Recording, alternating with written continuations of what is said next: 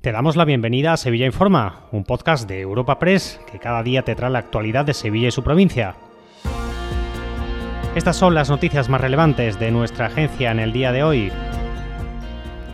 Comenzamos un nuevo episodio de Sevilla Informa este viernes 16 de febrero, en el que el artista María del Monte ha comparecido en el juzgado de instrucción número 16 de Sevilla en calidad de perjudicada por el asalto a su vivienda de Gines en agosto de 2023 hechos por los cuales dicha instancia judicial decretaba el pasado lunes prisión provisional comunicada y sin fianza para seis de los ocho detenidos, entre ellos Antonio Tejado, sobrino de la propia cantante. Escuchamos a María del Monte a su llegada a los juzgados. Contar lo que nos pasó, eh, que fue algo muy, muy grave. Eh, tranquila, estamos dentro de lo que cabe, porque revivir todo esto para nosotros es muy duro. Los episodios desagradables se intentan ir olvidando y, ahora mismo revivir todo esto para, para nosotros es muy duro. pero, pero bueno, diciendo lo mismo que decíamos el primer día, que confiamos en, en la justicia y que presunción de inocencia, porque esto no es más que una investigación que se está realizando para averiguar es lo que ocurrió esa Cambiamos de asunto. Hoy se ha concentrado el AMPA del CEIP Borbolla en protesta por la situación del centro y tras el incidente ocurrido este pasado jueves con una rata. Precisamente, el Pleno del Ayuntamiento de Sevilla en la Comisión Permanente de Control y Fiscalización celebrada esta mañana se ha abordado la limpieza y mantenimiento de los centros escolares por parte del Grupo Municipal con Podemos Izquierda Unida.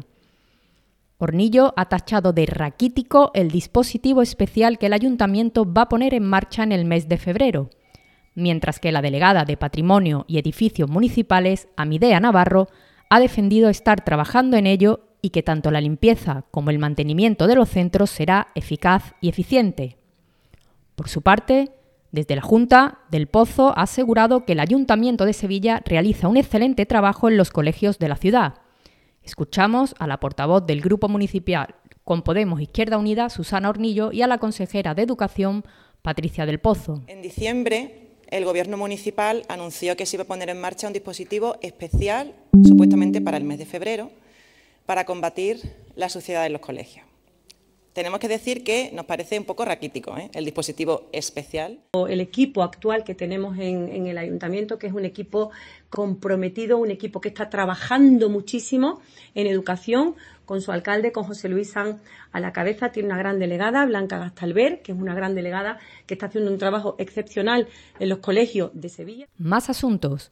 La Guardia Civil ha detenido a 12 personas en Sevilla acusadas de blanquear dinero procedente del tráfico de drogas abasteciéndose de una plantación de marihuana de grandes dimensiones ubicada en una nave industrial de la localidad de Utrera. Además, la organización incrementaba su patrimonio de manera muy notable a través de testaferros, contratos privados sin ser elevado a público y otras formas de ocultación. Escuchamos a Rosa Reina, portavoz de la Guardia Civil de Sevilla. Agentes de la Guardia Civil de Utrera junto con agentes de Policía Judicial de la Comandancia de Sevilla han detenido a 12 personas y con ello desmantelado una organización criminal dedicada al blanqueo de capitales.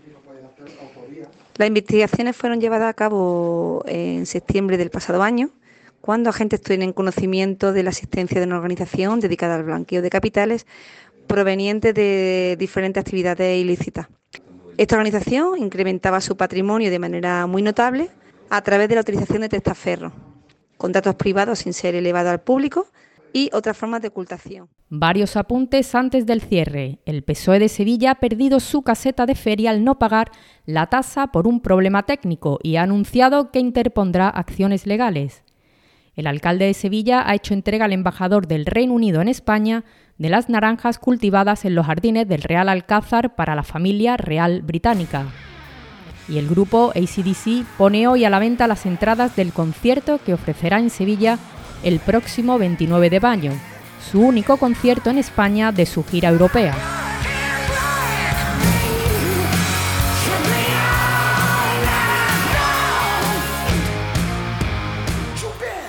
Te recordamos que puedes suscribirte y descubrir el resto de episodios de este podcast en nuestra página web entrando en europapress.es barra podcast o a través de las principales plataformas de podcasting